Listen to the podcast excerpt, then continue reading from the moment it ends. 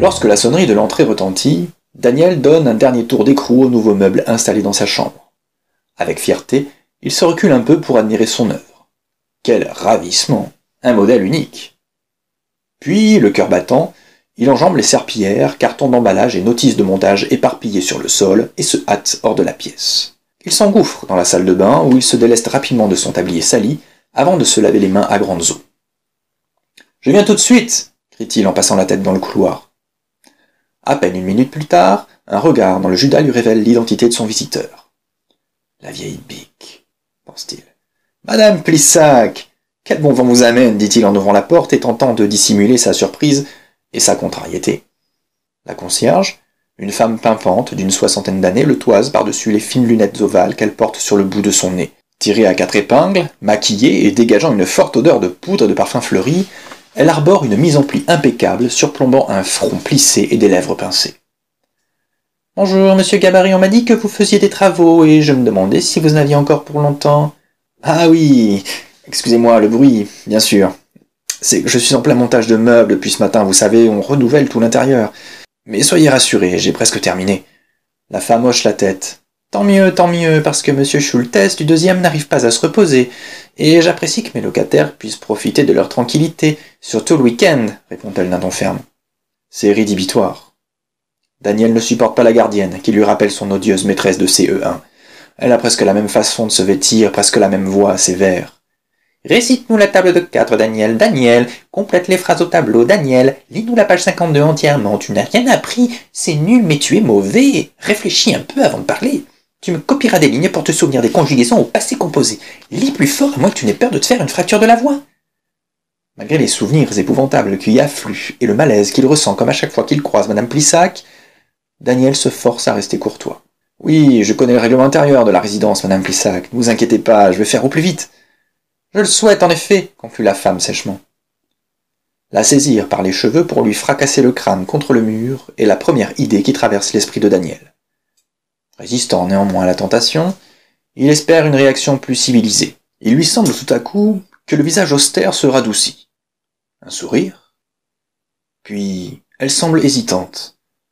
Daniel, qui s'apprêtait à refermer la porte, se ravise et la dévisage l'air interrogatif.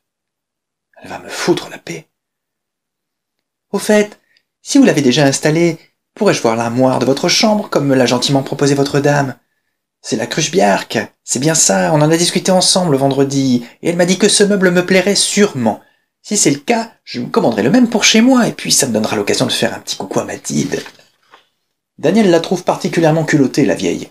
Elle déboule, pour lui signifier qu'il dérange les résidents, et ensuite elle ne trouve pas mieux que de lui demander si elle peut se balader chez lui pour faire une petite visite, comme au magasin. Il aimerait lui claquer la porte au nez en arguant qu'il lui reste des meubles à monter et que plus tôt il aura terminé, plus tôt les voisins auront leur tranquillité, ce qui constituerait une réaction appropriée. Mais il prend conscience qu'une autre option s'offre à lui. Quand on bricole, on va jusqu'au bout. Reprenant confiance et se débarrassant de ses mauvais souvenirs d'enfance, il s'efface et dévoile un large sourire. Entrez donc, madame Plissac, entrez. Mathilde sera ravie de vous voir. Soudain Guillerette, la concierge s'engouffre dans l'entrée, tandis que Daniel referme la porte. Sur le sol, le regard de la femme s'attarde sur l'empilement de cartons contenant les meubles à installer. Mon pauvre, vous avez du pain sur la planche, dit-elle avec légèreté. Avancez, je vous en prie, Mathilde est dans la chambre, vous y serez tranquille pour discuter. Tandis que madame Plissac s'enfonce dans le couloir, admirant au passage la nouvelle tapisserie, Daniel allume la chaîne dans le salon et pousse le volume. Il est déjà derrière elle, au moment où elle pénètre dans la chambre. Elle se retrouve alors face à un meuble massif dont les portes sont grandes ouvertes et autour duquel sont entassées des serpillères imbibées d'un liquide noirâtre. Sur le coup, elle n'est pas certaine de voir les choses correctement. Elle plisse les yeux et ajuste ses lunettes. Non, il ne fait aucun doute que ce modèle n'est pas référencé dans le catalogue de mobilier suédois qu'elle a feuilleté hier chez son coiffeur en compagnie de Mathilde. C'est bien une cruche biarque, mais quelque chose ne va pas.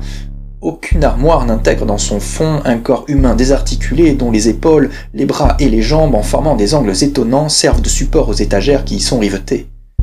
Madame Plissac ne peut s'empêcher de fixer cette tête grimaçante à l'aspect cireux, tournée vers elle et boulonnée entre les deux yeux sur le fond du meuble en contreplaqué, dont elle se détache comme un masque spectral. Mathilde m'a dit ce matin en riant que l'armoire serait parfaite pour que son amant s'y cache. Daniel s'approche de la concierge pétrifiée, brandissant sa visseuse électrique qu'il actionne par intermittence. Mais ça ne m'a pas amusé. Je déteste qu'on se moque de moi, voyez-vous. Hier soir, j'ai retrouvé dans son téléphone portable une dizaine de messages non lus, tous signés d'un certain Thierry. Il lui disait qu'il était fou d'elle et qu'il espérait la revoir dans la semaine. Son regard se perd un instant dans le néant, et dans ses yeux apparaît alors une lueur de cruauté furieuse. Je n'ai pas dormi de la nuit, et quand j'en ai parlé à Mathilde ce matin, elle m'a juré que c'était un malentendu, elle a nié en bloc. Alors, franchement, vous la trouvez drôle, vous, cette blague à propos de l'amant dissimulé dans le placard? C'est elle qui méritait d'y être enfermée. La vieille femme recule en levant ses mains devant elle. Elle babutie un incertain Non, c'est sûr, c'est pas rigolo, mais je vous en supplie avant de se retrouver dos au mur. Daniel n'a jamais pris autant de plaisir à monter des meubles. Madame Plissac, voudriez-vous m'être utile? J'ai une nouvelle table de chevet qui attend d'être installée. Tandis que Daniel s'acharne à faire preuve d'inventivité et de maîtrise technique pour monter son meuble au design très particulier, un SMS envoyé par l'opérateur de téléphonie de Mathilde s'affiche sur le mobile qu'elle a laissé tomber dans la bagarre. Absorbé par sa tâche, Daniel ne remarque pas le clignotement de l'écran, ni n'entend le petit bip que couvre le bruit de la visseuse et la musique dans le salon. Cher abonné, c'est un dysfonctionnement de nos serveurs qui a causé hier entre 12h et 16h30 l'envoi multiple de vos SMS parfois à un mauvais destinataire. Fort heureusement le système est de nouveau opérationnel. Aussi, si vous avez été destinataire d'un ou plusieurs SMS émanant d'un contact inconnu, nous vous demandons pour des raisons de confidentialité de bien vouloir les détruire dans les meilleurs délais. Naturellement, une remise de 50% sera appliquée sur le montant de votre prochaine facture. Prions de nous excuser pour ce désagrément et vous remerciant de votre compréhension et votre fidélité, nous vous prions de croire à notre considération la meilleure, le service client.